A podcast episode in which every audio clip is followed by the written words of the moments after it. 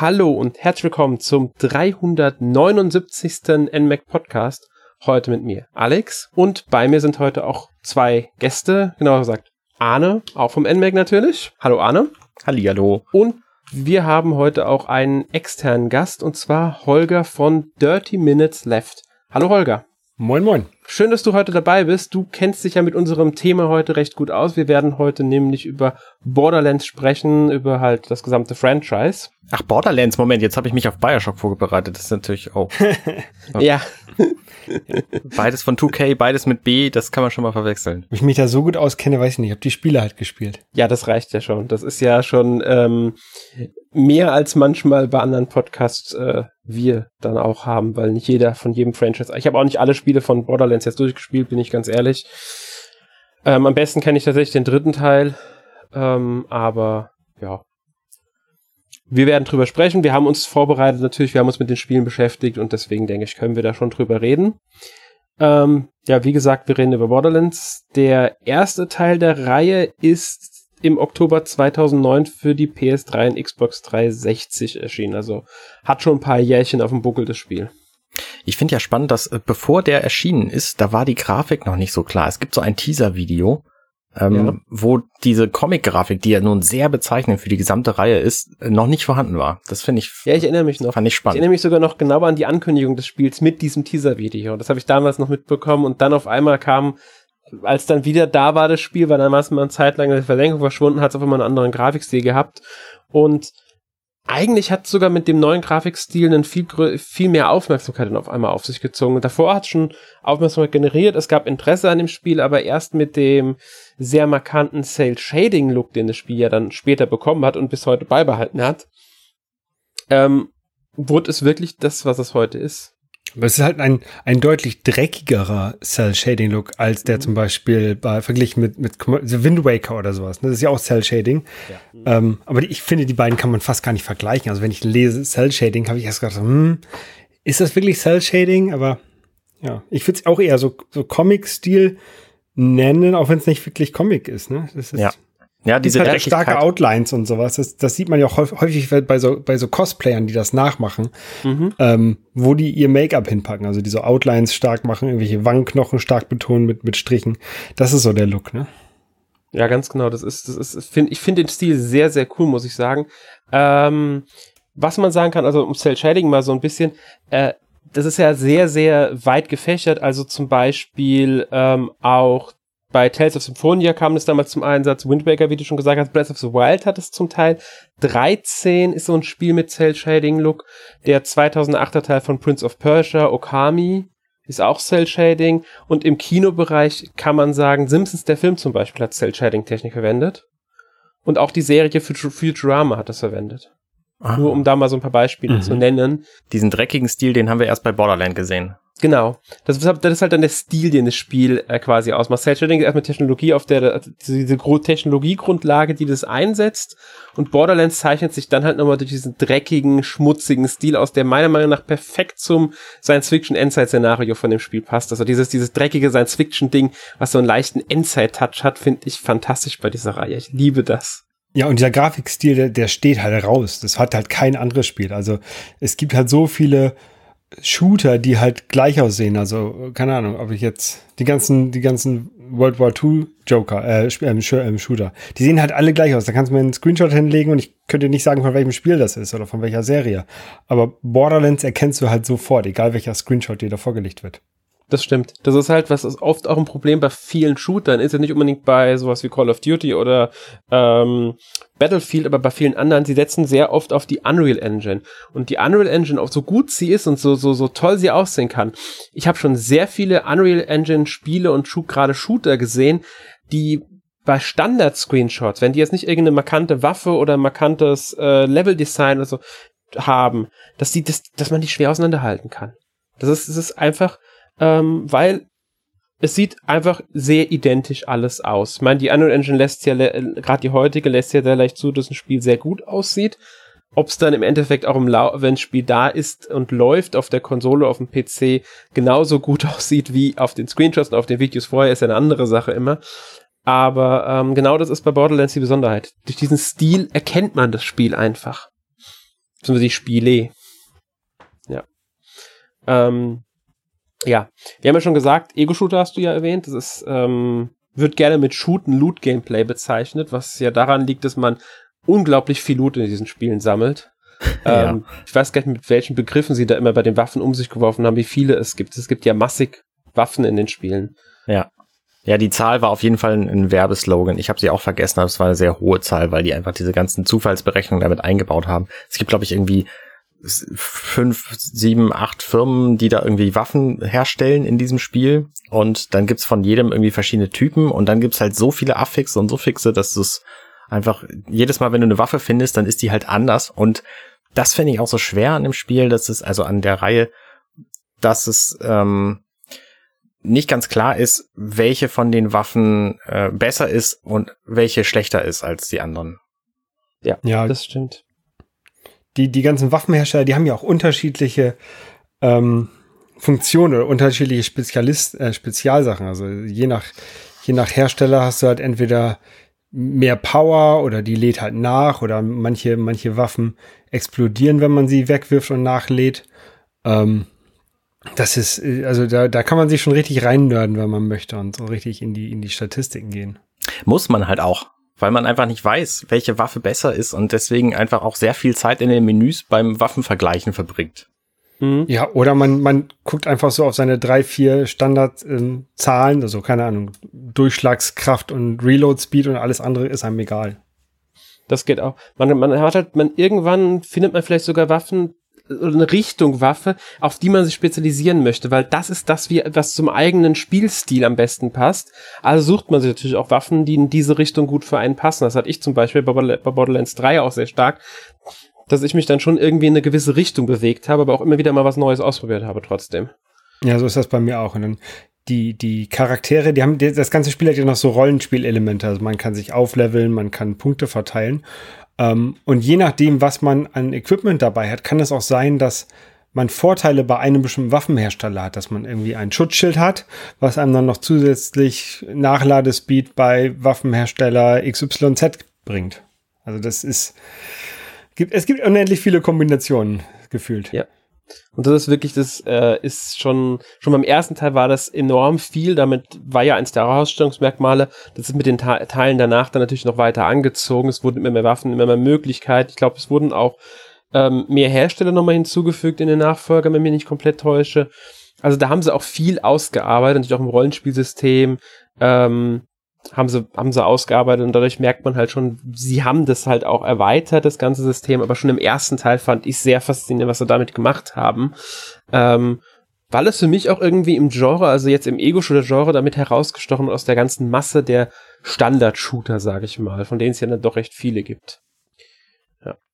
Ähm, was Borderlands ja auch noch macht, ist dieses Open-World-Mechaniken nutzen. Ich würde jetzt nicht sagen, dass es komplett Open-World ist immer, wobei schon. Es sind halt ähm, im dritten Teil speziell jetzt sind es ja mehrere Gebiete, die Open-World sind. Ich im zweiten Teil, glaube ich, war es auch so. Ich weiß gar nicht, wie es im ersten war. Das ist auch keine komplette Open-World in dem Sinne, oder? Ja, es hat, hat so ein bisschen Ähnlichkeiten von, von Metroid oder von Metroidvanias, mhm. wo du halt so eine Art Open World hast, wo du so immer wieder hin und her gehst und auch so kleine Zwischensachen machen kannst. Ähm, aber die, die Karte wird halt so nach und nach freigeschaltet. Bei Metroid halt mit unterschiedlichen Waffen, mit denen du Türen aufmachen kannst. Und bei Borderlands halt mit der Geschichte, die halt weiter erzählt wird, wird dann halt ein neuer Planet oder ein neue, neues Gebiet freigeschaltet, wo du dann dich danach auch wieder frei bewegen kannst. Genau. Also, ähm, ja. Aber es hat diese Umweltmechanik und man kann da halt wirklich auch, wie ich finde, schon einiges auch entdecken in der teils doch recht tristen Landschaft, weil es ist halt zum Teil einfach nur Wüste oder Ebene oder so. Aber ähm, das haben sie nicht, haben sie sehr abwechslungsreich gestaltet, was auch an den Gegnern liegt, muss man sagen. Also es gibt ja auch einige sehr markante Gegner, die in den Spielen auftauchen. Ähm, und da gibt's, wird dann schon, finde ich, schön Abwechslung geboten. Dazu komme ich, wie du schon gesagt hast, die Geschichte, dann die Quest, Quests, die man annehmen kann äh, und lösen kann. Es gibt ja auch Nebenquests, gibt Nebencharaktere und so weiter und so fort. Ähm, das ist ja bei den Spielen immer schon sehr, man kann schon sagen, der Umfang ist auch sehr ordentlich bei den Spielen. Ähm, genau. Würde ich jetzt zumindest mal behaupten. Ja, und vor allen Dingen bei, den, bei diesen vier Spielen der Hauptreihe ähm, der, der, der Spieltyp, also dass du halt auch Multiplayer-Koop spielen kannst, oder dass das Spiel eigentlich darauf ausgelegt ist, Multiplayer-Koop gespielt zu werden, Ähm, das macht halt auch nochmal viel aus. Also das ist jetzt kein Doom, wo du so alleine durch die Gegend rennst, sondern ähm, du musst dich halt aufeinander verlassen und hast halt verschiedene Charaktere, die halt auch verschiedene Fähigkeiten haben. Das hat auch, für mich war das so das erste Mal, dass ich ein Spiel dieser Art gespielt habe, abgesehen von, keine Ahnung, Team Fortress vielleicht damals. Mhm. mhm. Stimmt, ja. Ja. Ja, das stimmt. Das ist, das ist, das ist dieser Multiplayer, es sind ja vier, vier Spieler-Koop in jedem Teil, meine ich, war's. Ja.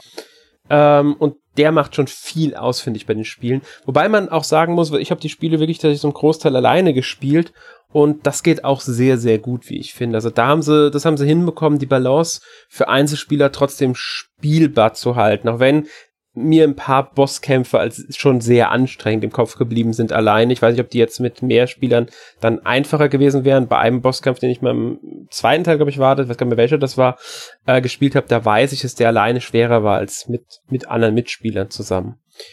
Ja. Ja, ich habe die Spiele auch zum größten Teil alleine gespielt. Borderlands 2 habe ich tatsächlich mit Kollegen damals ähm, auf der PlayStation 3 mal nach Feierabend ähm, online gespielt. Ähm, das Pre-Sequel habe ich tatsächlich nicht durchgespielt, weil ich am Endgegner, am aller, allerletzten Endgegner hänge und den alleine nicht fertig kriege. Ich schaff's einfach nicht.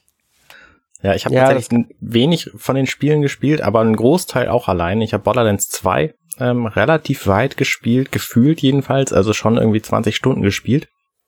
Aber dann ist mir leider der Spielstand kaputt gebrochen. Da war ich so frustriert. Es war irgendwie, ist, ist, ich habe es auf Steam gespielt und dann ist der Spielstand kaputt gegangen. Das war, glaube ich, noch bevor es irgendwelche Online-Saves bei Steam gab. Jedenfalls ähm, habe ich den nie wieder gekriegt und da war ich frustriert und habe es dann abgebrochen. Und das andere Spiel, was ich halt ähm, gespielt habe, ist Borderlands 1 jetzt. Ähm, aber da bin ich auch noch nicht so weit. Da habe ich irgendwie jetzt drei Stunden gespielt oder so. Und Tales of Borderlands habe ich natürlich auch ein bisschen gespielt, aber äh, da kommen wir später zu, glaube ich. Ja, genau, Tales of Borderlands, From the Borderlands ist ja nochmal dieser, dieser, dieser ähm, besondere Teil, den wir dann auch noch erwähnen werden. Ähm, nochmal eine Sache, die auch wichtig in den Spielen ist, wie ich finde, ist der Humor, weil der ist schon sehr präsent. Oh ja. Ja. Da, da haben sie ja viel Wert drauf gelegt, das Ganze. Es nimmt sich nicht unbedingt immer ganz ernst, sage ich mal. Ja, und dadurch, dadurch, dass es sich halt nicht ernst nehmen, können die auch Dinge machen, die einfach total unlogisch sind. Und das ist sehr angenehm bei einem Spiel, finde ich. Und, und dadurch, dass sie sich nicht ernst nehmen, ähm, nimmt den halt auch jeder ab, dass da Parodien auf so viele andere Endzeit-Franchises drauf sind, ob auf Mad Max oder ob das mir fällt ehrlich gesagt gar kein anderes ein, aber es gibt sehr viele Anspielungen an verschiedene Sachen. Captain Ahab zum Beispiel kommt da drin vor. In Borderlands 1 gibt es einen Typen, der kein Bein mehr hat und Baha heißt. Ähm, und von dem muss man dann das Bein wiederholen und dann kommt man halt an so ein, so ein böses Viech und das hat ganz viele Speere in sich drin stecken. Das ist halt quasi der Wahl so. Auch Filmreferenzen und sowas sind halt ganz viel drin. Also ähm, ich kann mich daran erinnern, in Tales of the Borderlands, da kommt irgendwann die, die Zeile, Come with me if you want to live aus Terminator 2. Mhm. Und, und, und, also extrem viele. Es gibt einige, einige Teile. Beim Pre-Sequel ist es so, glaube ich, ähm, wo auch so ein, so ein das Brechen der vierten Wand gemacht wird. Also wo auf einmal mit dem, mit dem Spieler geredet wird. Nur ganz kurz, aber wo man erst denkt, okay, das ist irgendwie lustig, finde ich. Ja, ich, ich finde sowas immer sehr schön. Also ich, das ist eine der Sachen, die mir an Borderlands am besten gefallen hat, dieser Humor. Da kann man, muss man halt auch eine Sache erwähnen, Claptrap. Oh, ich glaube, um den kommt man dabei nicht drum herum.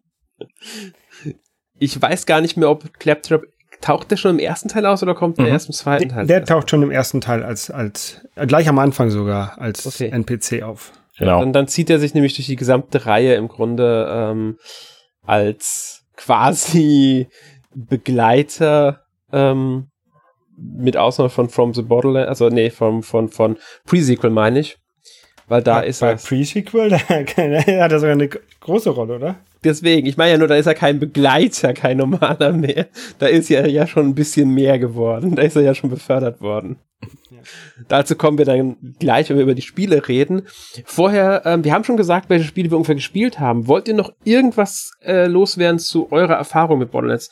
Ähm, ja, irgendeine kleine Anekdote oder was, welche Teile ihr überhaupt gespielt habt vielleicht und auf welchen Konsolen oder PC halt. Also ich habe mit Borderlands 2 angefangen und habe mich tatsächlich von zwei Kollegen überreden lassen, das mit denen zu spielen, weil ich kannte die Reihe halt vorher gar nicht. Ähm, und halt, dann haben wir es halt auf der PlayStation 3 gespielt. Ähm, dann hat mich das so, ge, äh, so ge, ge, angefixt, dann habe ich mir gleich Borderlands äh, 1 da hinterher gekauft und äh, angefangen zu spielen, aber nicht wirklich weit. Ähm, dann kam irgendwann das Pre-Sequel raus, das habe ich dann auch ähm, gespielt. Ähm, quasi bis zum, bis zum Endgegner. Wie erzählt, wie gerade gesagt. Und jetzt dieses Jahr habe ich Borderlands 3 komplett durchgespielt und ähm, auch Tales from the Borderlands. Und aktuell spiele ich ähm, Borderlands 1 nochmal wieder und zwar endlich im Koop mit Arne. Ähm, einmal Montag spielen wir das. So, genau. Da haben wir so, so einen festen, festen Termin. Genau. Auf der Switch übrigens. Und ich finde, das funktioniert sehr gut. Also ähm, die Umsetzung für die Switch dieser drei Spiele, die ist wirklich sehr gut geworden. Das genau, auf der Switch, schon mal schön. Auf der Switch gibt's ja Borderlands 1, Borderlands Pre-Sequel und Borderlands 2. Und Tales from the Borderlands inzwischen auch. Genau, das ist seit kurzem äh, am Ende März ist es jetzt erschienen. Tales from der the dritte Borderlands. Teil steht also noch aus. Genau, der dritte Teil ist bisher der einzige, der noch nicht erschienen ist. Ja, Arne, du hast äh, ja auch schon was gespielt. Kannst du ja auch mal kurz erzählen, wenn du Genau, habe ich ja gerade schon gesagt im Grunde. Also ich habe, ähm, als Holger davon erzählte, wir machen jetzt seit vorgestern, zu dem Zeitpunkt, wo dieser Podcast erscheint, seit vorgestern machen wir zehn Jahre diesen Podcast 30 Minutes Left und da hat halt Holger schon von erzählt, von Borderlands 2. Und äh, dann habe ich das halt auch irgendwann angefangen und habe da aber niemanden gehabt auf dem äh, PC, um das zu spielen und habe das dann auch alleine gespielt. Und dann ist, wie gesagt, der, der Spielstand irgendwann zerbrochen und dann habe ich vom Pre-Sequel, dafür hatte ich dann keinen passenden Rechner mehr und äh, eine Konsole auch nicht und habe das deswegen quasi gar nicht gespielt.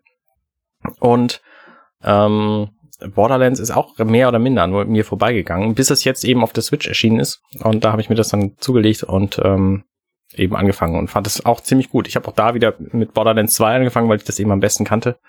Ähm, ja. Ja. Ja, ich habe ähm, mit Borderlands 1 angefangen, habe es allerdings ehrlich gesagt damals gar nicht so viel gespielt. Wird, kann jetzt nicht sagen, 10 Stunden schätze ich jetzt mal. Ähm, bin dann irgendwann an Borderlands 2 gekommen, also beides vom PC, muss ich sagen. Borderlands 2 habe ich dann auch eine ganze Weile gespielt, dann auch nochmal Borderlands 1 ein bisschen weiter gespielt, ähm, habe aber beide nicht durchgespielt, muss ich dazu sagen.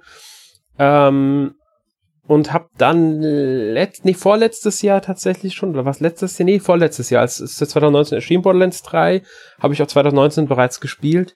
Ähm, das habe ich bisher am meisten von allen gespielt. Da habe ich äh, schon viel Zeit reingesteckt. Hab ich auch, macht, hat mir auch sehr viel Spaß gemacht. Ähm, Tales from the Borderlands habe ich bisher noch gar nicht richtig gespielt. Das habe ich jetzt diese Woche mal angefangen, um da mal ein Gefühl für zu bekommen für den Podcast jetzt. Dasselbe gilt auch für The Pre-Sequel, das ich bisher auch nicht kannte. Und die Woche dann mal angefangen habe, um wenigstens mal reingeschaut zu haben, wenn wir den Podcast aufnehmen. So sieht das bei mir aus. Gut. Ich würde sagen, dann widmen wir uns mal so den weiteren Themen heute. Und zwar kommen wir zur Geschichte von Borderlands. Genau gesagt kommen wir zur Vorgeschichte, also dem, was quasi die Grundlage für die Geschichte dann für die Spiele darstellt. Holger, ich glaube, du kennst dich da von uns mit am, also wahrscheinlich am besten aus. Magst du da mal was erzählen zu? Ja, also es fängt irgendwie an vor Millionen vor Jahren oder so. So genau wird das, glaube ich, nicht gesagt in den, in den Spielen. Ähm, da gibt es wohl ein, ein Alien-Volks, die Iridians, die eine die fortschrittliche Technologie in sogenannten Walls in der ganzen Galaxie verstreut haben und versteckt haben ähm, und dann große Monster geschaffen haben, um diese Walls zu bewachen. Ähm, und dann sind diese Aliens irgendwann ausgestorben. Und dann ähm, viele, viele, viele Jahre später, also angeblich irgendwie Millionen Jahre später, haben so ein paar große Firmen davon äh, Wind bekommen und äh, erwarten äh, oder vermuten in diesen Vaults auch Iridium, irgendwie so ein starkes Element, das ihnen noch ganz viel Macht geben soll. Und ähm, dann beginnt so eine Art Goldrausch und äh, die alle Firmen, die, die sich das leisten können, wollen halt diese Vaults finden. Ähm, auf dem Planeten Pandora, da machen sich äh, einmal Dahl und Atlas, das sind zwei der, der Firmen, äh, machen sich da, machen sich da bereit, bauen da ihre Basen auf und, und suchen halt, heuern halt Leute an, ähm, bringen die dorthin und wollen halt diese Walls finden. Dann haben sie aber irgendwie Probleme, weil ähm, sie wussten gar nicht, dass sie da im Winter ange äh, angekommen sind und alles so am Schlafen war. Und dann im, quasi im Frühjahr ähm, des, dieses Planetens, der wohl irgendwie sieben Jahre Winter war, ähm, also dann, dann nach sieben Jahren, ähm, erwacht so die ganze Fauna und Flora wieder zum Leben. Und diese ganzen Tiere, die es da gibt, die machen denen das Leben schwer und dann ziehen sie sich halt zurück.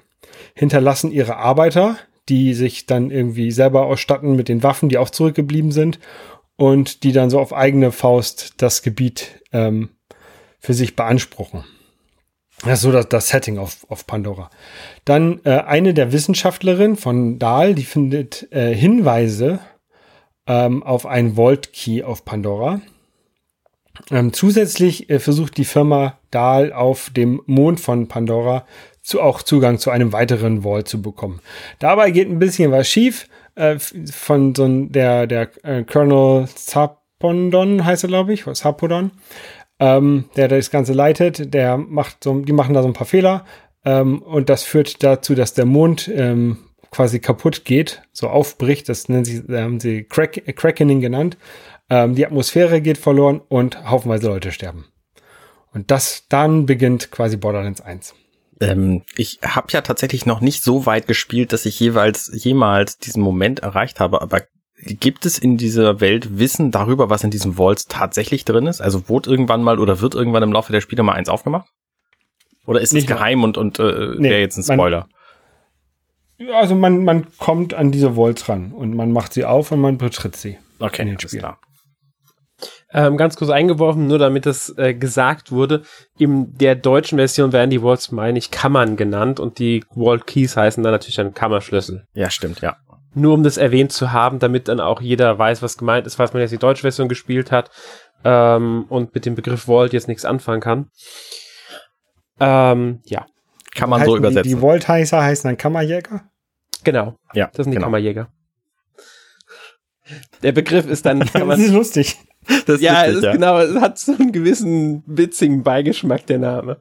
Das passt ja. aber auch zum Spiel. Ja, finde ich auch, deswegen. Ähm, ja, und dann beginnt, wie ähm, Holger gesagt hat, die Story vom ersten Teil. Also der erste Teil 2009 erschienen, ähm, 2020 dann im Mai für die Switch auch erschienen, zusammen mit allen bis auf dem dritten Teil und Tales from the Borderlands. Ähm, die Story von dem Spiel ist quasi vier Glücksritter, das sind die Charaktere, die man spielen kann, zu denen kommen wir dann gleich. Ähm, kommen halt auf den Planeten Pandora und wollen dort, suchen dort nach einer dieser legendären Wo äh, Kammern, beziehungsweise einem der Walls und den wollen den halt öffnen, um diese Artefakte zu kommen, Reichtum, was und so weiter und so fort. Das ist ganz grob jetzt die Story vom ersten Teil, sag ich mal. Natürlich passiert da deutlich mehr, man legt sich mit Bösewichten an und so weiter und so fort. Aber das ist so die grobe Grundstory vom Borderlands 1. Ähm, ich hoffe, das war jetzt äh, ausreichend zusammengefasst. Ja. Ähm, Borderlands 1 hat halt auch irgendwie so, also fängt mit einer sehr kleinen Geschichte an, im Gegensatz zu den anderen Spielen das stimmt. Die haben, also storymäßig haben sie bei den Nachfolgern deutlich mehr ausgebaut. Äh, ähm, sie bieten viel mehr bei den Nachfolgern. Ähm, was eine Besonderheit von jedem Borderlands-Teil ist, sind die vier spielbaren Charaktere, die gleichzeitig auch jeder eine eigene Klasse ausmachen. Also das heißt nicht, man sucht sich jetzt äh, irgendwie eine Klasse aus und, oder stellt sich auch noch einen eigenen Charakter. Nein, man hat ganz klare Vorgaben. Es gibt vier Charaktere und jeder Charakter ist dann eine andere Klasse ersten Teil ist es zum Beispiel Brick, der ist ein Berserker, Lilith eine äh, Sirene, Mordecai ist Jäger und Roland, glaube ich, Soldat oder Söldner. Sowas in die Richtung geht. Der gilt auch, also wird als Allrounder gerne bezeichnet.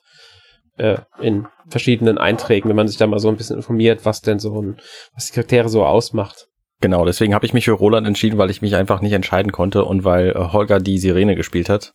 Ähm, die haben alle verschiedene Fäh Fähigkeiten. Der Roland zum Beispiel, den ich spiele, der ähm, kann so ein Turret schmeißen. Der ist so ein, so ein bisschen Schild drumrum und dann schießt es halt eigenständig auf seine Gegner. Und das ist halt auch einer der Witze quasi dieser dieser Spiele, dass man dann quasi die Fähigkeiten ausbaut, während man Level auflevelt und äh, dann auch diesen Turret äh, beispielsweise stärken kann oder eben andere Fähigkeiten und das ist halt sehr charakterabhängig. Also die Charaktere spielen sich alle sehr unterschiedlich. Genau, diese, diese ähm, Auflevel ähm, Trees, wie nennt man das? Bäume, die also es hat jeder, jeder Charakter hat so drei Zweige, auf die man ähm, aufbauen kann und seine Skillpunkte verteilen kann im Laufe des Spiels. Und die sind halt auch für jeden Charakter anders oder für jede Klasse anders. Genau. Und das macht halt viel aus, weil rein theoretisch kann man das Spiel, auch wenn dann halt inhaltlich nichts ändert, dann viermal spielen, wenn man möchte. Wenn man wirklich mal mit jeder Klasse äh, so einen, den Charakter komplett hochgezüchtet haben möchte, hochgelevelt haben möchte, da kann man schon sehr viel Zeit auch da rein verbringen oder halt damit sich den äh, perfekten, für sich geeigneten Charakter zu suchen erstmal. Mhm. Ähm, Deswegen finde ich es ein bisschen schade, dass man die Charaktere nicht ausprobieren kann, bevor man sich für einen dann endgültig entscheidet. Da fände ich immer ganz schön, wenn es einen Anfang gäbe, eine Art Prolog, in dem man jeden Charakter einmal spielt, um dann zu, zumindest eine Grundlage zu haben, wie die sich denn unterscheiden. Und dann so erst Idee. sich einen aussuchen muss. Schöne Idee, aber das Spiel ist von 2009. Damals gab es sowas noch nicht. Ja, aber das kann man heutzutage machen. Natürlich. Im dritten Teil gibt es ja auch noch nicht. Na gut. Von daher, das ist nur so ein halt ein Gedanke, was man für vielleicht einen vierten Teil mal in Angriff nehmen könnte. Ähm, ja, wie ja gesagt, diese, diese Charaktere ähm, bringen halt den Unterschied im Gameplay. Und das finde ich ist so eine schöne Sache an Borderlands, weil, weil, ja, weil halt Abwechslung drin ist und weil man halt, wie wir ja schon vorher gesagt haben, beim Vierspieler-Koop sich gut aufeinander abstimmen muss. Natürlich ist es am besten, wenn man im Vierspieler-Koop äh, vier verschiedene Charaktere spielt. Genau, das geht auch gar nicht anders. Geht gar nicht anders. Siehst du, das, das hatte ich jetzt gar nicht mehr im Kopf, dass es gar nicht anders geht. Ich hätte jetzt gedacht, dass da auch eine Doppelung von Charakteren vielleicht geht, weil das ja in vielen Spielen dann doch möglich ist. Ich, ich glaube bei Borderlands nicht. Das Lustige bei Borderlands oder das Interessante ist ja auch, dass man die Charaktere, die man jetzt im ersten Teil spielt, in den späteren Teilen als NPCs wieder trifft. Genau, ja. Da sind einige werden da sehr, sehr wichtig für die, für die Story, für die weitere. Ähm, Lilith nimmt zum Beispiel eine sehr große Rolle ein, wie ich mitgemerkt habe. Ja aber auch alle anderen, ähm, auch die Charaktere auch im zweiten Teil äh, können dann zu NPCs in anderen Spielen werden und so weiter. Also das, da haben sie schon sehr viel ähm, bei rausgeholt, wie ich finde. Und das fühlt sich dadurch auch sehr, ähm, ja, wie nennt man das dann am besten, sehr äh, kanonisch oder nee, es zusammenhängt einfach an. Man merkt, da ist, da steckt was hinter, sie erzählen das weiter. Sie nicht einfach so, okay, wir machen einen zweiten Teil und äh, erzählen neue Geschichte, das alte interessiert keinen mehr, das ist nie passiert oder das interessiert die Leute einfach nicht, um die es da geht. Nein, es ist hat alles irgendwie dann doch, es baut aufeinander auf, es hat einen gewissen Einfluss, auch wenn jetzt nicht super groß und man zwingend jetzt vor dem zweiten Teil den ersten gespielt haben müsste, aber wer es gespielt hat, der kann dann so Kleinigkeiten entdecken und das finde ich immer schön bei sowas. Ich finde halt auch schön, also dadurch ist halt auch wichtig, dass die Figuren, die man spielt, nicht einfach irgendwelche Klassen sind, sondern tatsächliche Personen. Also ne, der, der Roland ist halt eine tatsächliche Person und Lilith ist dann eine Person, die es halt tatsächlich in diesem Universum gibt. Und das macht natürlich viel aus. Also wenn du so ein, so ein Zero aus dem zweiten Teil beispielsweise bei Tales of the Borderlands als Superhelden wieder triffst, so, ähm, kannst du dir halt vorstellen, was da, was da los ist. Und das macht das ganze Universum von Borderlands viel zusammenhängender und das gefällt mir auch sehr gut. Ja, und das macht natürlich auch den, so ein bisschen den Vorteil, dass du halt immer andere Charaktere spielst in jedem von den Spielen, dass halt immer wieder klar ist, warum die wieder bei, bei Level 0 anfangen oder bei Level 1 anfangen. Ne? Also die, weil es halt wieder neue Personen sind, die halt wieder neue Fähigkeiten lernen müssen. Das ist jetzt nicht wie, keine Ahnung, Mega Man, nach Mega Man 3 hat er volle Waffen und bei Mega Man 4 ist er wieder nur mit seinem Blaster unterwegs. Das ist irgendwie unlogisch. Ja, er wird doch jedes Mal wieder kaputt gemacht am Anfang von den Spielen, von irgendwelchen bösen Robotern, die mega stark sind. Und später dann super leicht besiegt werden können. Ich sage genauso wie bei Metroid, dass sie jedes Mal am Anfang ihre ganzen Waffen verliert und die immer wieder suchen muss. Das ist auch, naja. Ja, es ist, es ist, ich, es ist, ich mag das hier auch sehr gerne, weil ähm, dadurch halt eine logische Begründung da ist. In anderen Spielen, in irgendeinen Rollenspielen, verlieren sie ihr Gedächtnis oder sowas, was ja auch vollkommen bescheuert ist. Da haben sie Amnesie, toll. Deswegen fangen sie wieder bei Null an. Eine dumme, dümmere Erklärung kann man auch nicht finden. Ja. ja. Und das haben sie bei Borderlands hier echt gut gelöst. Doch, genau. man kann eine dümmere Erklärung finden. Man kann zum Beispiel sagen, es gibt einen Typen namens Adam, der erlaubt es dir einfach nicht, diese Fähigkeit zu benutzen. Okay. das ist die ja. dümmste, also das ist wirklich die dümmste Variante. Das stimmt. Wo, ist das aus irgendeinem Spiel? Ja, Metroid Other M. Ja. Ah, ja, okay, habe ich nie gespielt, muss ich ehrlich sagen. Ja. ja, stimmt, das ist schon sehr, sehr dumm. Aber ich weiß jetzt, auch wenn du meinst mit Adam, den Charakter kenne ich nämlich wenigstens. Aber das Spiel habe ich nie gespielt. Ja. Okay, das ist wirklich, ja, Gut, aber kommen wir mal zu Borderlands 2. Ähm, dass er dann storymäßig schon ein bisschen mehr in die Tiefe gegangen ist, ein bisschen mehr geboten hat. Und zwar hat Handsome Jack zusammen mit de dem Rüstungskonzern Hyperion, an dessen Spitze er steht, die Kontrolle über Pandora übernommen. Ähm, er behauptet auch, er hat die Kammer aus dem ersten Teil geöffnet und will jetzt Pandora zivilisieren.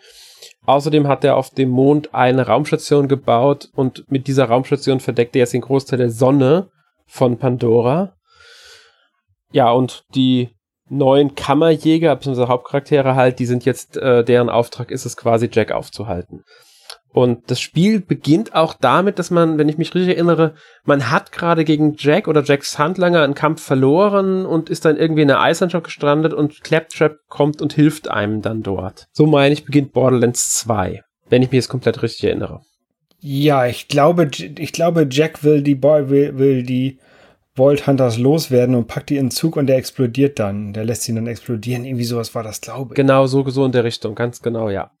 Auf jeden Fall ähm, muss man sich halt dann gegen, gegen Jack stellen und gegen ihn kämpfen und ich, ich weiß nicht, also ich denke mal, viele Leute, auch Leute, die nicht Borderlands jetzt gespielt haben, den zweiten Teil, werden was von Handsome Jack gehört haben, weil er war zu der damaligen Zeit einer der wohl ähm, meistgehypten, charismatischsten Antagonisten, die es in einem Spiel gegeben hat. Der ist auch einfach großartig dargestellt. Und was ich halt schön finde an der, an der Spielart in diesem Fall ist, dass der halt auch ständig mit dir Kontakt aufnimmt, während du den noch gar nicht in Wirklichkeit getroffen hast. Ständig über Videobotschaften erzählt er dir irgendeinen Mist, während du quasi den Rest der Story erstmal spielst, bevor du denn irgendwann zu ihm kommst. Das finde ich sehr gut mhm. gemacht.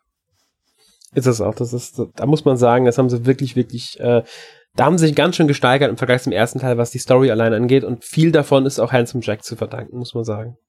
Der im ersten Teil gar nicht vorkommt. Genau. Der kommt im ersten Teil gar nicht vor. Den haben sie komplett neu geschaffen für Borderlands 2. Ja, das Spiel ist auch, ich glaube, 2012 ist erschienen, das heißt ungefähr drei Jahre nach dem ersten Teil. Also genau. haben sich auch Zeit gelassen gehabt ähm, zwischen da würde man, beiden Teilen. Da würde man natürlich jetzt überlegen, wie kann das sein, dass der Chef von der Waffenfirma das überhaupt nicht bekannt ist bei Borderlands 1. Aber da kommen wir, glaube ich, bei, bei Pre-Sequel dazu. Ganz genau, da, da, das ist nämlich dann die, da finden wir dann die Erklärung. Aber bevor wir dazu kommen, ähm, können wir ja nochmal kurz auf die Klassen von ähm, Borderlands eingehen, beziehungsweise die Charaktere. Da gibt es da nämlich auch wieder vier Standard. Also Exton, der ist ein Kommando, Maya als Sirene, Salvador als Gunzerker, was quasi ein Berserker mit Schusswaffen ist, ähm, und Zero als äh, Assassine. Das sind so die Grundklassen. Ähm, aber per DLC kamen ja noch zwei weitere hinzu, und zwar Gage als Necromancer und Krieg als Psycho. Das ist so, da hat es dann halt angefangen, auch mit den DLCs. Bei, bei Borderlands 1 gab es auch sehr viele DLCs, soweit ich im Kopf habe. Also auch Story-DLCs natürlich. Vier. Aber Klassen ähm, durch DLCs hinzugekommen sind erst durch ähm, Borderlands 2. Und jetzt fällt mir auch wieder ein, warum ich Borderlands 2 spielen wollte, weil ich nämlich unbedingt diesen Dungeons and Dragons Teil spielen wollte. Das heißt irgendwie Tiny Tina's Assault on Dragon Keep ist einer von genau. den DLCs und dann braucht man aber was weiß ich was für ein Level für und soweit bin ich leider nie gekommen. Aber das war tatsächlich der Grund, warum ich damit überhaupt angefangen hatte, weil ich das so cool fand. Hm, das ist der vierte DLC gewesen, der letzte quasi von den ähm, großen DLCs. Es gibt ja immer sehr viele kleine auch, also das sind quasi diese, diese, man könnte es schon fast als Add-ons bezeichnen, weil die halt wirklich Story hinzufügen und so weiter. Und ähm, ja, dieser vierte hat halt auf Tiny Tina konzentriert, die ja ähm, auch neben Handsome Jack wohl einer der bekanntesten und beliebtesten Borderlands-Charaktere geworden ist im Laufe der Zeit. Ja, weil sie schon sehr verrückt ist. Und das heißt was in einem Spiel wie Borderlands, in dem sowieso jeder irgendwie verrückt ist. Ja. Ähm, gut. Noch irgendwas, was ihr zu Borderlands 2 loswerden wollt? Gab es da irgendwelche, also ich kenne mich tatsächlich nicht so doll aus, stelle ich gerade fest, gab es da irgendwelche großen Änderungen im Vergleich zum ersten Teil, die ähm, das Spiel an sich großartig geändert haben? Oder mhm. lag das vor allem an den Klassen, die dann anders waren? Die Klassen haben natürlich viel ausgemacht. Sie haben aber auch ein paar ähm, Änderungen vorgenommen am Grundgameplay, sage ich mal. Ich glaube, es gab neue Waffenarten. Wenn ich mich jetzt nicht komplett täusche, ähm, ich weiß gar nicht mehr, gab es im ersten Teil schon Fahrzeuge? Ja, wahrscheinlich ja. schon, aber kommt man die sich schon an, einfach überall spawnen? Ich weiß, ja. also an bestimmten Punkten ja, dann. Das ging okay, dann war das gar nicht mehr, dann haben wir es gar nicht mehr hinzugefügt. Ähm, ja, was eine Besonderheit äh, war, war halt wirklich die ähm, Klassen. Ich glaube, es gab, es oh, gab einen. Die ähm, Skins. Ähm, genau, die waren die auf jeden Fall neu. Die waren neu, ja. Und natürlich ähm, einen ich glaube, den gab es im ersten Teil nicht, den Splitscreen-Modus, den Zweispieler, war es ein Zweispieler-Splitscreen? Ich guck mal nach. Äh, doch, also auf meiner PlayStation 3 Verpackung steht drauf, ein bis zwei Spieler local. Okay, gab es auch im ersten Teil, okay. Ja, dann muss ich leider sagen, äh, es sind wahrscheinlich eher so diese Kleinigkeiten, die das Game, die haben das Gameplay vom ersten Teil halt deutlich erweitert, haben neue Waffen, neue Fähigkeiten äh, und solche Sachen hinzugefügt. Es ist halt das Übliche, aber schon spürbar anders, sage ich mal. Mehr von allem Guten. Ja. Ähm, und verfeinert halt vieles auch nochmal vom, vom Handling und so weiter und so fort. Ich ja, ich lese gerade so ein bisschen nach. Es gab tatsächlich äh, so ein paar Änderungen, zum Beispiel eben diese, diese Charakter-Skins. Ähm, also man konnte sich für Multiplayer-Geschichten gerade irgendwas, irgendwas Buntes anziehen, wenn man Lust hatte. Und es gab wohl auch Multiple-Choice-Missions. Das heißt, man konnte entscheiden, wie man sie besiegen will, beenden will. Das war vorher Stimmt. bei Borderlands 1 auch mal auch noch nicht der Fall. Stimmt, daran, jetzt, jetzt wo du es erwähnst, genau, es gab diese Multiple-Choice-Sachen, bei denen dann die Gruppe, glaube ich, sich entscheiden konnte, ähm, wie quasi die Story weitergeführt werden sollte. Irgendwie so war das doch, oder? Ja. Und dann so spielerische Sachen wie zum Beispiel, dass die Elemente auch einen Effekt haben und du nicht alle mit, mit, mit, mit, mit Patronen einfach platthauen konntest, sondern bestimmte Patronen einfach gegen manche Gegner keinen Schaden mehr gemacht haben oder sehr viel weniger. Mhm, wo ich dich halt das, sag mal, da hast mit einer Eiskugel auf einen Eisgegner geschossen, ist ganz simpel gesagt, dann hat das halt einfach nichts gebracht. Genau, ja. Genau. Ja, genau. Genau, da haben wir noch gar nicht drüber gesprochen, über diese komischen ähm, Elementarwaffen, die es ja gibt, mhm. Elementarfähigkeiten. Ähm, das Eiswaffe hast du schon gesagt oder Feuerwaffe, es gibt eine radioaktive Waffe. Ich glaube auch je nach Spiel noch ein bisschen unterschiedlich. Mhm. Ähm, das Spiel macht es aber einem, oder die Spiele machen es aber auch einem klar, wenn das nichts bringt, was man da macht. Ne? Also wenn du mit einer Eiswaffe auf einen Eisgegner schießt, dann steht da auch immer im Bild immer immun, immun, immun oder resistant oder sowas. Ähm, dass du halt genau, dass du als Spieler direkt weißt, okay, vielleicht sollte ich mal doch die Feuerwaffe nehmen anstatt die Eiswaffe. Ja, das macht das Spiel einem sogar sehr deutlich klar, wie ich finde. Und das finde ich auch sehr, sehr gut. Du, man, man merkt schon, ähm, wie man Schaden macht, wie viel Schaden man macht. Das ist alles sehr, sehr deutlich. Es, man, man kann jetzt nicht irgendwie ewig lange auf einen schießen und dann merkt man erst, ups, die Waffe bringt mir ja gar nichts. Das haben sie auch sehr gut hinbekommen, wie ich finde. Bei allen Teilen. Holger, du hattest ja schon erwähnt, dass Handsome Jack war im zweiten Teil auf einmal da wie ist der überhaupt äh, dahin gekommen, beziehungsweise warum war, hat er mit als Chef von Hyperion keine Rolle gespielt im ersten Teil? Und die Erklärung dafür liefert Borderlands a Pre-Sequel, weil statt einen dritten Teil haben ähm, 2K und äh, Gearbox 2014 das Pre-Sequel veröffentlicht, das deshalb so heißt, weil es ein Prequel zum zweiten Teil ist und ein Sequel zum ersten Teil. Es spielt nämlich genau zwischen den beiden Spielen. Und ähm, hier erlebt man quasi mit, wie Handsome Jack überhaupt erst aufsteigt.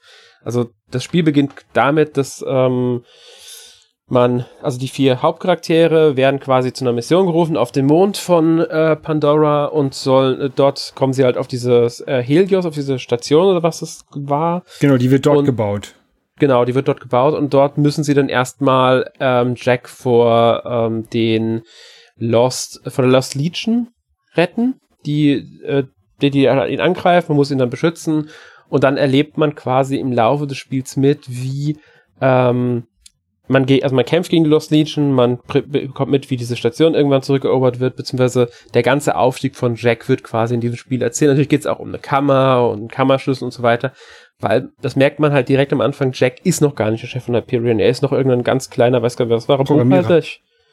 Irgendwie sowas ist auf alle Fälle äh, halt ein kleiner Mitarbeiter von Hyperion nur. Nichts Besonderes. Und die Lost, Lost Legion, das sind die ehemaligen Arbeiter der, von der Firma Dahl, ähm, die halt auf dem Mond waren und wo der Mond kaputt gegangen ist und die halt überlebt haben und die ähm, jetzt halt auch wütend sind und deswegen Großkonzerne nicht mehr mögen und deswegen diesen, diese Raumstation von Hyperion einnehmen wollen oder auch eingenommen haben. Genau. Also quasi die, ähm, die ja in der Vorgeschichte zurückgelassen wurden, nachdem es dieses äh, Unglück da auf dem Planeten gab mit vielen Toten und so weiter und so fort. Ja.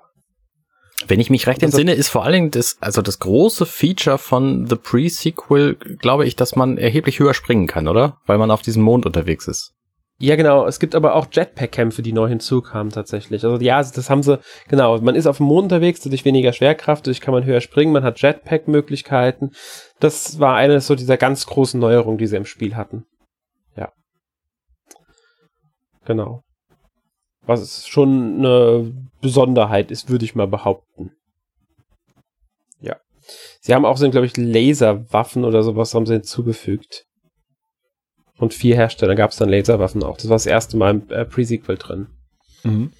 Ja, also das waren so die zwei größten, großen Neuerungen. Ähm, natürlich gab es neue Fahrzeuge, es gab neue Ele Elementschaden, es gab neue Fähigkeiten und so weiter. Halt das, was jeder Borderlands-Teil auch hat. Und, und, neue Charaktere. Ganz genau, und neue Charaktere. Ähm, dieses Mal Athena, ähm, Gladiator-Klasse, also Gladiator, ähm, sie hat auch eine relativ große Rolle durch, in der Story, also im, äh, bevor das Spiel beginnt, im Pro, der Prolog quasi, dass man eine Zwischensequenz sieht, spielt nämlich schon nach dem zweiten Teil. Tatsächlich. Und ähm, dann erzählt, wird halt erzählt, was passiert ist äh, bei diesem ganzen, also was Pre-Sequel dann ausmacht. Dann gibt's Wilhelm, den Enforcer, Nisha, die Lawbringer und wir haben es ja schon äh, angedeutet, Claptrap kriegt jetzt eine größere Rolle. Er wird nämlich zum spielbaren Charakter als Frag Trap. Yeah. Ich weiß gar nicht, wie wir es im Deutschen genannt hatten. Muss man vielleicht nochmal genau sagen, was Claptrap eigentlich ist? Wäre vielleicht nicht schlecht. So eine Mülltonne auf einem Rad. Ja, so ungefähr. Claptrap ist einer von irgendwie haufenweisen ähm, Mülltonnen auf Rädern, also so, so äh, quasi eckige Roboter mit einem Rad und zwei Ärmchen. Genau, und er ist halt, sagen wir mal, er funktioniert. Ein bisschen nervig. Ein bisschen nervig, ja, und er funktioniert auch nicht so ganz hundertprozentig, sage ich mal. Er, er folgt nicht ganz seiner Programmierung. er ist sehr eigensinnig und ähm, quasi das Symbol für den Humor der Spiele, könnte man fast schon sagen. Also er ist ähnlich ähm, bekannt wie ähm, jetzt ein Handsome Jack oder eine Tiny Tina. Ich würde sogar fast sagen, bekannter als die beiden und macht viel, viel von ähm, ja, Borderlands außerhalb der Fanbase, der Leute, die die Spiele kennen, auch aus. Ja, und auch viel von dem Humor von Borderlands. Ja, das auf alle Fälle auch. Ist halt so äh, ein kleiner, nerviger Roboter, der aber auch, ich muss echt sagen, ich finde Claptrap einfach super. Ja. Ich, ich, ich weiß auch nicht, der ist, der ist so durch. Ja. Eigentlich müsste man Pre-Sequel nochmal spielen mit Claptrap als Charakter. Also selber. Ja, habe ich auch nicht, nicht, gemacht. gemacht. Ich habe schon mit Essina gespielt, jetzt also angefangen, statt mit Claptrap. Ähm, aber es wäre wirklich mal so, einfach mal um zu erleben, wie es denn ist, wenn man Claptrap spielt. Ja. ja. Ähm, aber es gibt ja auch noch zwei DLC-Charaktere in dem Spiel, genauso wie beim zweiten Teil. Und zwar Jack Doppelgänger ähm, sollte man vielleicht erklären, weil er sieht aus wie Handsome Jack. Ist aber nicht Handsome Jack. Es ist halt ein Buddy-Double quasi von Jack. Das man halt durch ein DLC dazu bekommen hat. Wie genau das ist, kann ich nicht sagen. Ich habe die DLCs jetzt nicht gespielt. Ähm, aber ich glaube, wenn man das Spiel startet, fängt man einfach nur quasi ganz normal mit dem Charakter sogar an. Und die andere DLC-Charakter ist Aurelia, das ist eine Baroness, die ist ähm, wenn ich mich nicht komplett täusche, ist, also sie müsste, sie heißt Aurelia Hammerlock und ist die äh, Schwester von Sir Hammerlock. Genau. Ja. Das ist ein Gegner aus dem ersten Teil war, oder warum im zweiten Teil? Ich bin mir nicht mehr ganz sicher, wo Hammerlock vorkam. Hm. Ich glaube aus dem zweiten. Ja, aus dem zweiten. Okay, aus dem zweiten, ja. Ähm, also halt auch wieder so ein Charakter, der eine Verbindung zu den anderen Teilen hat und da merkt man dann wieder, dass sie da auf sowas halt einfach achten bei den Spielen. Ja. Und hier auch wieder natürlich als Nebencharaktere Jack dabei, also Handsome Jack, als noch nicht Handsome Jack und Tiny Tina taucht hier auch wieder auf, genauso im zweiten Teil. Ja. Gut, ähm, soweit zur Hauptreihe jetzt erstmal. Jetzt müssen weichen wir ein Vielleicht noch den, den wie, wie, ja? wie, wie Jack zu Handsome Jack wurde. Ähm, bei, bei Borderlands 2 hat ja hat Handsome Jack ja immer so eine Maske auf, die eigentlich sein eigenes Gesicht ist. Ähm, das kommt daher, weil er am Ende von, vom Pre-Sequel ähm, das etwas aus dem Vault ins Gesicht geschlagen bekommt, was so eine Narbe bei ihm hinterlässt. Aha. Und deswegen hat er halt diese Maske auf. Und irgendwie, Ich weiß nicht, wie die das gemacht haben, dass sie sich bei Borderlands 2 diese Maske schon ausgedacht haben, weil normalerweise packst du ja nicht einen Charakter mit der Maske von seinem eigenen Gesicht in ein Spiel. Ja, ähm, gut, aber die werden sich was bei gedacht haben und für Pre-Sequel haben dann eine Erklärung gefunden, warum. Ja. Das ist halt, ist es Borderlands, das ist, sie, sie haben sich über was durchgedrehtes überlegt gehabt für Borderlands 2. Ich finde, es wirkt ein bisschen so, als hätten die sich die gesamte Drumrum-Story sowieso schon überlegt und müssten da die Spiele nur noch einsetzen, damit sie funktionieren. Deswegen wundert es mich eigentlich nicht. Ja, das zeigt halt, wie gut das Storytelling von diesem ganzen äh, Zeug funktioniert, ähm, weil halt alles sehr gut ineinander greift. Also da merkt man schon, dass die da auch sehr ähm, gut im Story-Team oder wie auch immer zusammenarbeiten und sich da äh, Gedanken auch machen. Das merkt man im Spiel, den Spielen einfach an. Ja. So. Bevor wir jetzt zum dritten Teil kommen, der bisher nicht für die Switch erschienen ist, widmen wir uns dem Spiel, das seit 24. März äh, für die Switch erhältlich ist, was eigentlich eine Ableger bzw. Spin-off ist, aber storymäßig tatsächlich ähm, zwischen dem zweiten und dem dritten Teil angesiedelt ist. Und zwar Tales from the Borderlands, was ja ein ganz anderes Spiel ist. Also es hat ja gameplaymäßig auch gar nichts mit den anderen Teilen zu tun. Ähm, wurde ja auch von Telltale Games entwickelt, was vielen was sagen wird. Ja, Gott hat sie selig. Ja, gibt's ja leider nicht mehr das Studio. Sie haben ja etliche Spiele entwickelt, ähm, Walking Dead, äh, Batman-Reihe Batman hatten sie.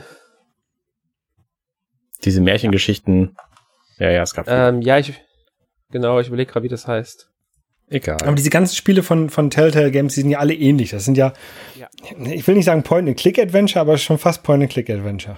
Ja, Nur halt mit, mit wenig Point und Klicken und mit viel läuft automatisch ab. Ja, ja sind, sind ein Adventure. Ich würde es als Adventure bezeichnen.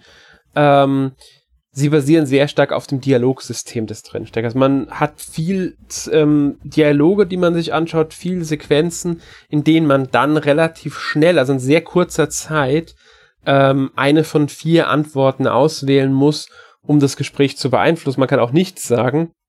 Und je nachdem, was man sagt, das merken sich halt die Charaktere und das beeinflusst dann wiederum die Story. Deswegen kann die Story sich halt auch abweichen. Und das ist damals wie alle Telltale-Spiele zu der Zeit noch äh, in Episoden erschienen. Ähm, deswegen ist von 2014 bis 2015 in fünf Episoden veröffentlicht worden. Und diese Entscheidungen, die man getroffen hat, haben sich halt über alle fünf Episoden gezogen, quasi. Ähm, ja.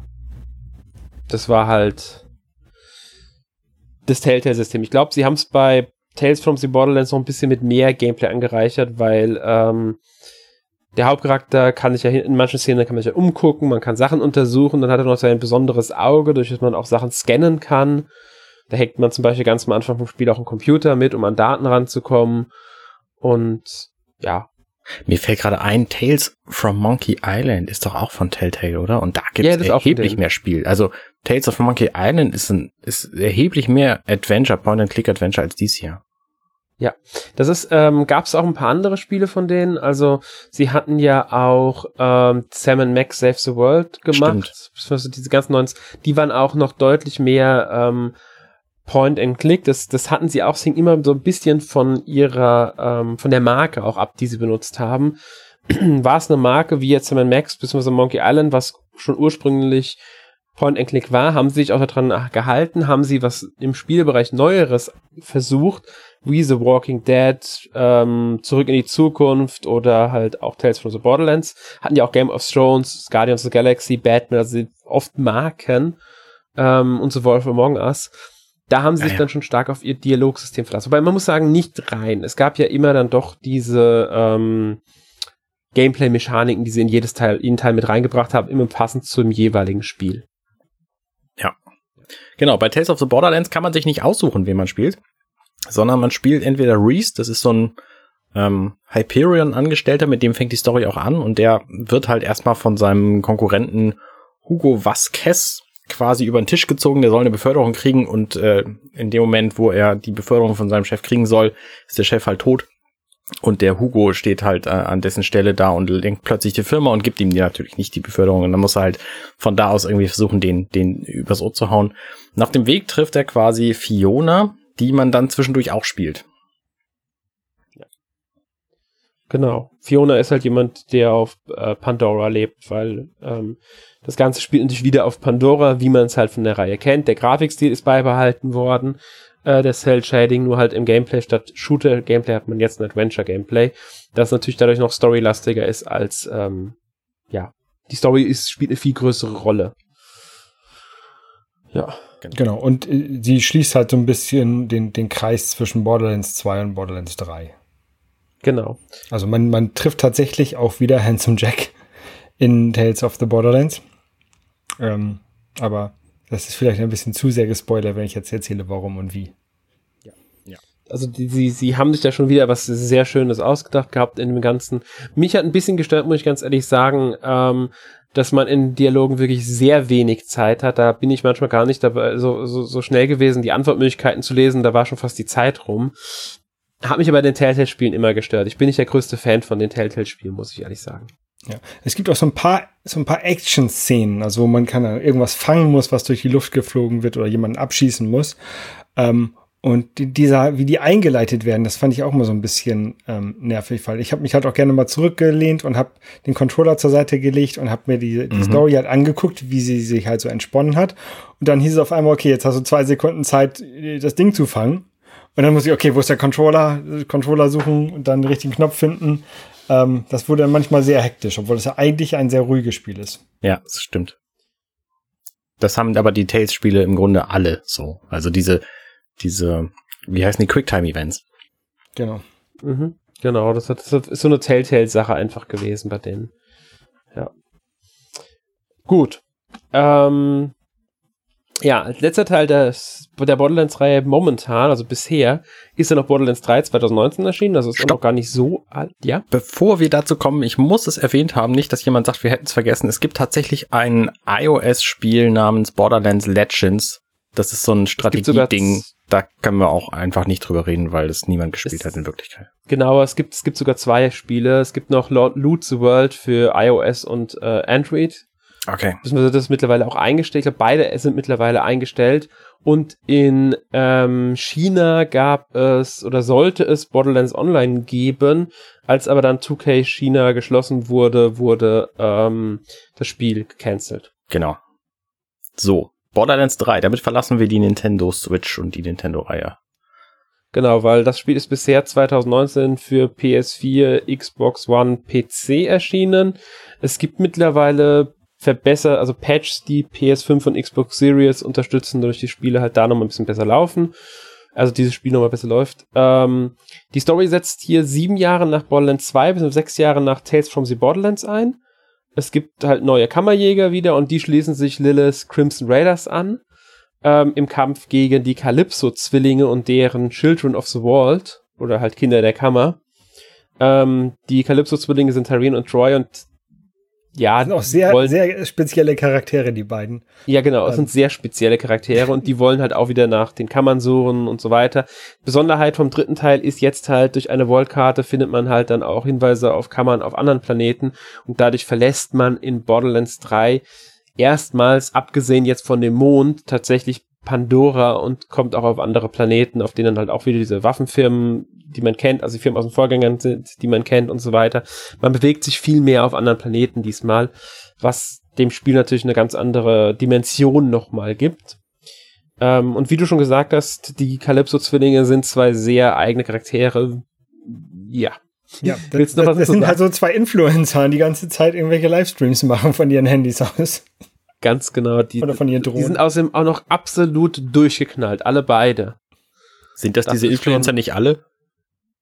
Ja, das sind alle, aber hier halt wieder. Man muss sagen, sie kommen natürlich jetzt rein, äh, sie kommen nicht an Handsome Jack ran als Antagonisten, ähm, aber man merkt schon, dass sie hier schon ein bisschen auch versucht haben, wieder sowas in der Richtung zu schaffen. Und ich finde, sie funktionieren sehr, sehr gut als Antagonisten im dritten Teil.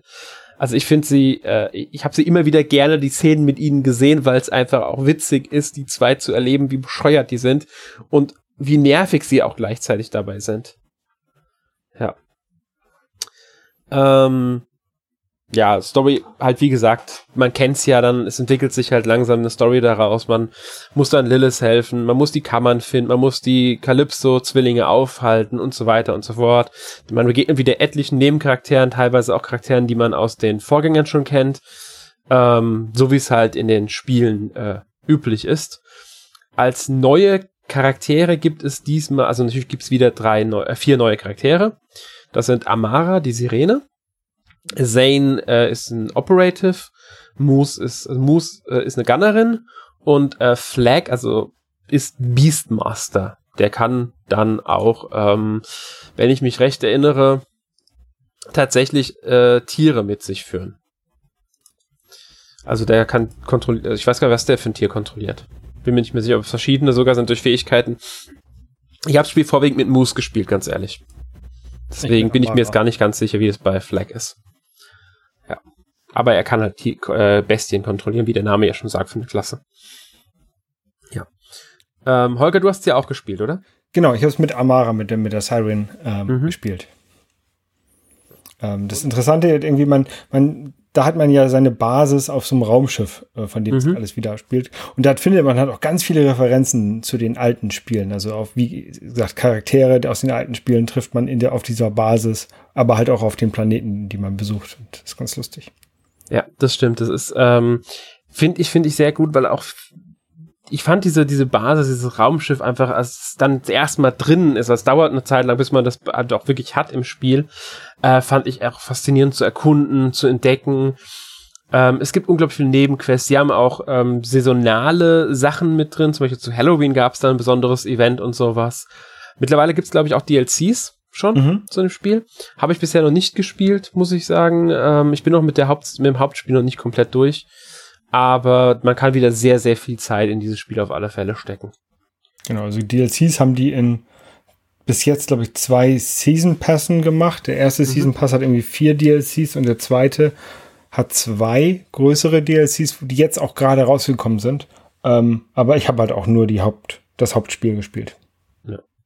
ja, und wie gesagt, es sind halt ähm, wieder äh, bekannte Charaktere aus den Vorgängern mit drin, sogar einige, muss man sagen, aus, ich würde sogar sagen, jedem einzelnen Teil. Claptrap darf natürlich auch nicht fehlen. Das, das Lustige bei ist ähm, irgendwie am Ende von Pre-Sequel wurden alle Claptrap-Roboter ähm, zerstört. Ich glaube von Handsome Jack. Ähm, nur bei Borderlands 2 hat halt der eine Claptrap überlebt, den man halt kennt. Und der halt auch bei, bei Borderlands 3 wieder dabei ist. Äh, und bei Borderlands 3 ähm, ist, findet man halt im Laufe des Spiels immer wieder kaputte Claptraps. Aha. Und mhm. da kann man halt auch so irgendwas einsammeln für eine Mission, die einem Claptrap gibt. Und dann freut er sich, wenn man einen anderen Claptrap gefunden hat. Das ergibt alles Sinn. Das ist total spannend. Es passt alles zusammen. Ja. Sinn würde ich jetzt nicht unbedingt sagen. Aber zusammenpasst, das stimmt. Ich finde es halt schön, dass sie auch ähm, Tales from the Borderlands hier komplett berücksichtigen. Auch mit wiederkehrenden Charakteren tatsächlich. Ja, bei, bei, bei Tales from the Borderlands, der Reese, der Hauptcharakter, der ähm, findet irgendwie im Laufe des Spiels ein, eine Urkunde, die ihm ähm, eine, eine Firma, der Atlas, ähm, überschreibt. Und ähm, bei, bei Borderlands 3 ist er halt er der Chef von Atlas. Genau. Nice, ja. Hat einen komischen Bart, auf den dann auch alle Referenzen wieder machen werden im, im Laufe des Spiels, die dann sagen, dass er nicht so toll aussieht. Ähm, aber es ist halt der gleiche Charakter. Mhm. Ganz genau. Das finde ich halt, sowas finde ich halt sehr, sehr schön, dass sie sowas dann auch ähm, weiter nutzen und so weiter. Da merkt man halt wieder, wie zusammenhängt hier alles ist und wie gut das alles auch ineinander greift. Wollt ihr noch was zu einem der Spiele jetzt sagen? Vielleicht eine Sache, die hätten wir vielleicht am Anfang sagen sollen. Ähm, zur Spielmechanik nochmal. Diese Second Wave Mechanik, die es ja in diesem Spiel gibt, ähm, dass man, wenn man, wenn man fast tot ist oder wenn man, wenn man eigentlich gestorben wäre in jedem anderen Spiel, dann hat man noch so 10 Sekunden, 20 Sekunden, wo man halt noch rumschießen kann. Und wenn man in der Zeit einen Gegner tötet, dann wird man wieder zum Leben erweckt. Äh, das habe ich in keinem anderen Spiel bis jetzt so gesehen. Ich auch nicht. Das ist, stimmt. Das ist ein sogar sehr, sehr wichtiges Feature, wie ich finde, und ein sehr ähm, äh, cooles auch, weil das einem quasi, ja, es ist, ohne das Leben gibt, gibt es einem doch mal ein Leben. Und das finde ich äh, eine sehr coole Lösung dafür. Ja, das stimmt. Und wenn man, wenn man, wenn man stirbt, dann stirbt man ja auch nicht richtig, sondern der Body, der Körper wird irgendwie zerstört und wird an anderer Stelle wieder aufgebaut und dafür muss man bezahlen. Mhm. Ja, also auch da haben sie den Humor quasi mitgenutzt. Ja. Ja, es ist, es ist halt, man merkt schon, dieser Humor zieht sich durch die gesamte Reihe und ähm, passt halt auch wunderbar zur Story, zu Charakteren, zu allem. Also hier, man muss sagen, Borderlands ist auch von Grafik über ähm, Charaktere, über Story einfach wirkt wie aus einem Guss, sage ich mal. Klar, es gibt natürlich auch ein paar Macken an den Spielen, die sind nicht perfekt, aber welches Spiel ist das auch schon? Trotzdem machen sie schon sehr, sehr viel richtig. Ja.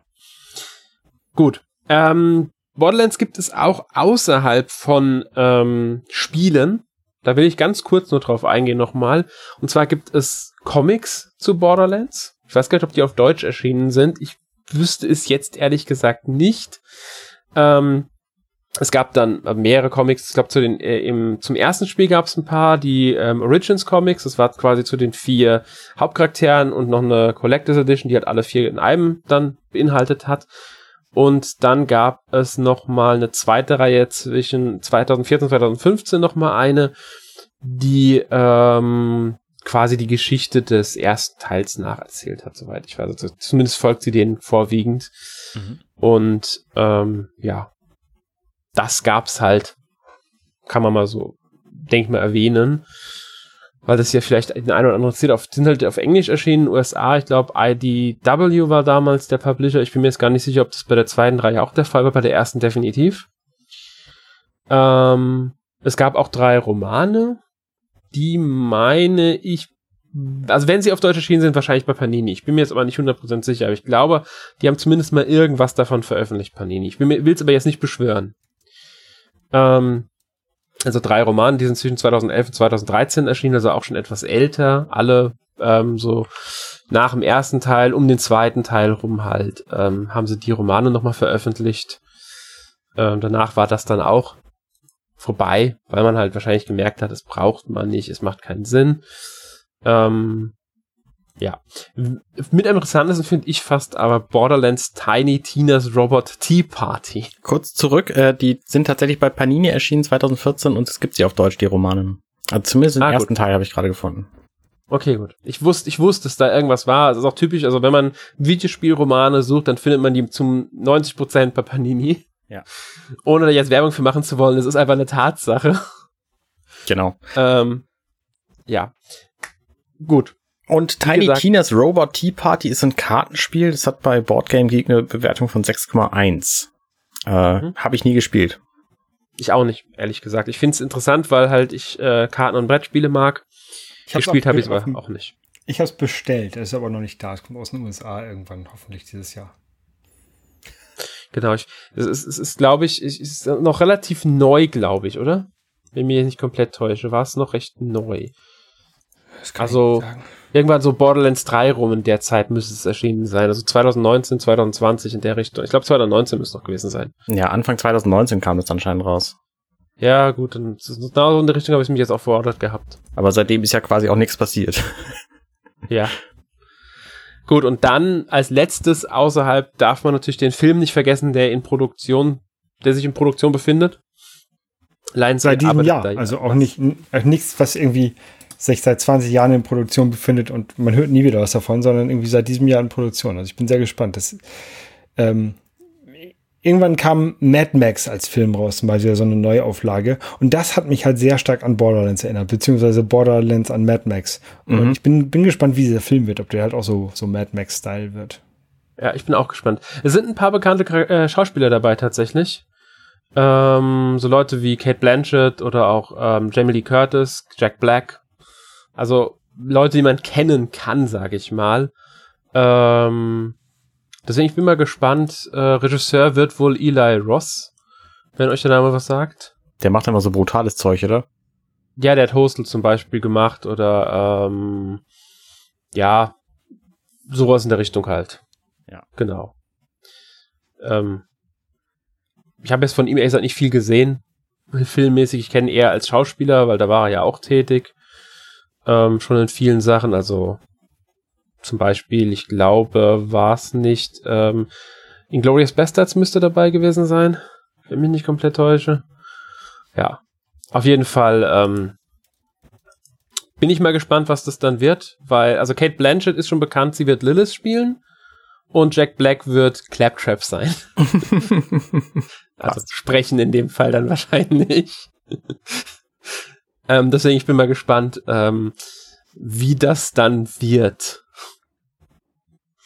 Ja. Gut.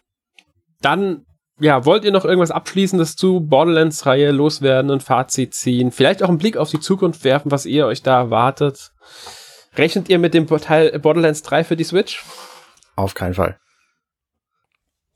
Kann, kann ich nicht beurteilen. Ähm, ich könnte mir gut vorstellen, also die, es werden ja einige Spiele, die für die PlayStation 4 oder, oder die Xbox One erschienen sind, für die Switch portiert, vielleicht ein bisschen runtergerechnet von der, von der Grafikleistung.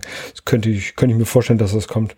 Oder falls eine Switch Pro irgendwann rauskommt, dass sie es rausbringen. Warum nicht, wenn sie die anderen schon draufgebracht haben? Das ist was Wahrscheinlich anderes, je, nach, je, nach, je nachdem, wie sich jetzt hier die, die Legacy Collection und sowas verkauft. Das ist was anderes. Also ich glaube kaum, dass für diese Hardware Borderlands 3 erscheinen wird. Das kann ich mir nicht vorstellen.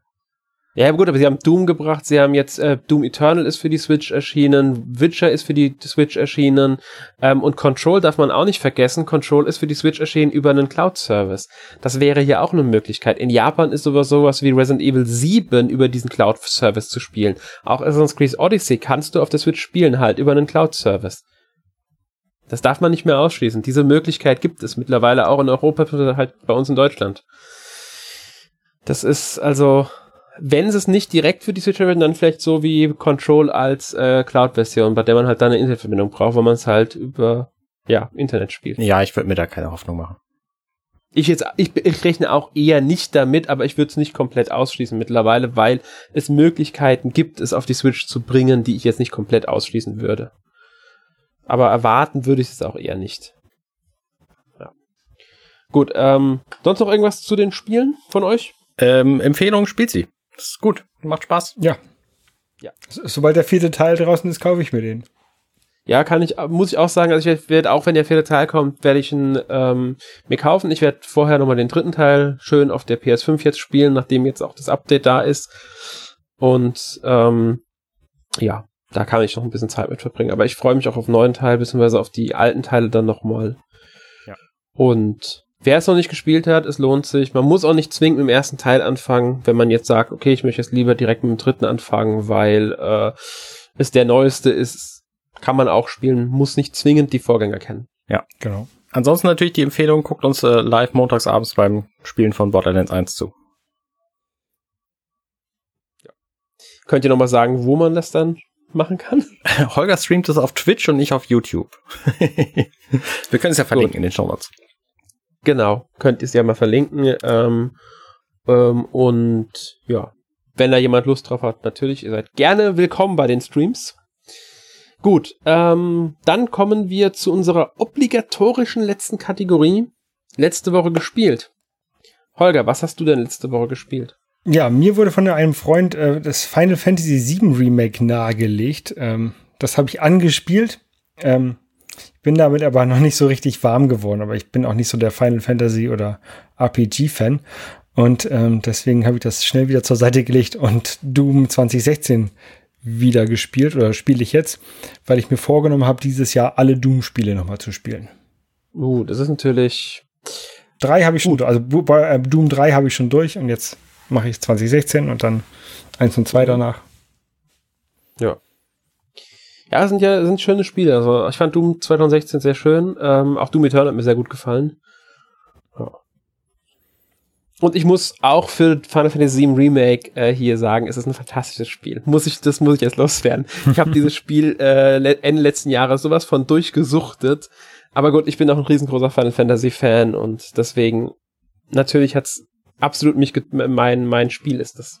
Für mich das ja. wahrscheinlich beste Spiel des letzten Jahres. Ich werde es noch mal wieder ausprobieren und ein bisschen weiterspielen. Ja, ich, ich kann verstehen, wenn es einem nicht so gefällt, wenn man JRPGs nicht so viel anfangen kann, beziehungsweise mit Final Fantasy als sich. Ich denke mal, dann kann es schon sein, dass es auch schwerer, schwerer ist, mit dem Spiel sich anzufreunden, beziehungsweise anfangen zu können. Ja. Gut. Arne, was hast du denn gespielt? Ich bin immer noch an Retromania Wrestling dran, habe ich ja letztes Mal vor zwei Wochen ist es schon her ähm, von erzählt. Ähm, da hat sich nicht viel getan. Ich bin inzwischen mit dem Story-Modus durch und spiele halt, äh, versuche halt immer noch rauszukriegen, wie die ganzen Moves gehen, äh, weil das Spiel mir das im Grunde nicht erklärt. So, ich werde da den Test demnächst für schreiben und dann äh, könnt ihr das nachlesen, wie wie man dieses Spiel noch verbessern könnte. Interessantes Titbit zu diesem Spiel übrigens der YouTube-Kanal von Retro Studios, die das gemacht haben. Der ist jetzt komplett geleert worden. Die ganzen Videos sind alle auf privat gestellt worden, abgesehen von einem einzigen Trailer. Ich nehme mal an, dass sie irgendwelche Copyright Strikes gekriegt haben und gesagt wurde, hier übrigens, äh, ihr macht irgendwas falsch. Ähm, und haben dann gesagt, nee, okay, dann äh, sagen wir nichts dazu, sondern nehmen die Videos alle wieder raus. Und ähm, das war jetzt tatsächlich auch eine Zeit lang delistet bei Steam. Also äh, es bleibt spannend, was da für Probleme sind. Äh, möglicherweise erfahren wir davon irgendwann, vielleicht auch, vielleicht auch nichts. So. Genau, bin ich auf jeden Fall immer noch dran. Ja. Ähm, ich bin auf den Test schon gespannt, muss ich sagen. ich finde es tatsächlich inzwischen sehr gut. Also das vielleicht vorweg okay. gesagt. Gut. Ähm, ja, ich habe echt die Woche so gut wie gar nichts gespielt. Ich habe immer wieder überlegt, was ich gespielt habe jetzt äh, in der Vorbereitung. Ähm, außer Borderlands Pre-Sequel und Tales from the Borderlands, aber so gut wie gar nicht. Rootfilm habe ich ein bisschen weiter gespielt. Ähm, gefällt mir immer noch sehr gut. Halt eine schöne Visual Novel. Ich habe noch eine andere Visual Novel gespielt, der Name mir aber gerade nicht einfällt. Ähm, Legends of Talia Arcadia oder so heißt das, glaube ich. Ja, genau, Legends of Talia Arcadia. Ist auch für die Switch.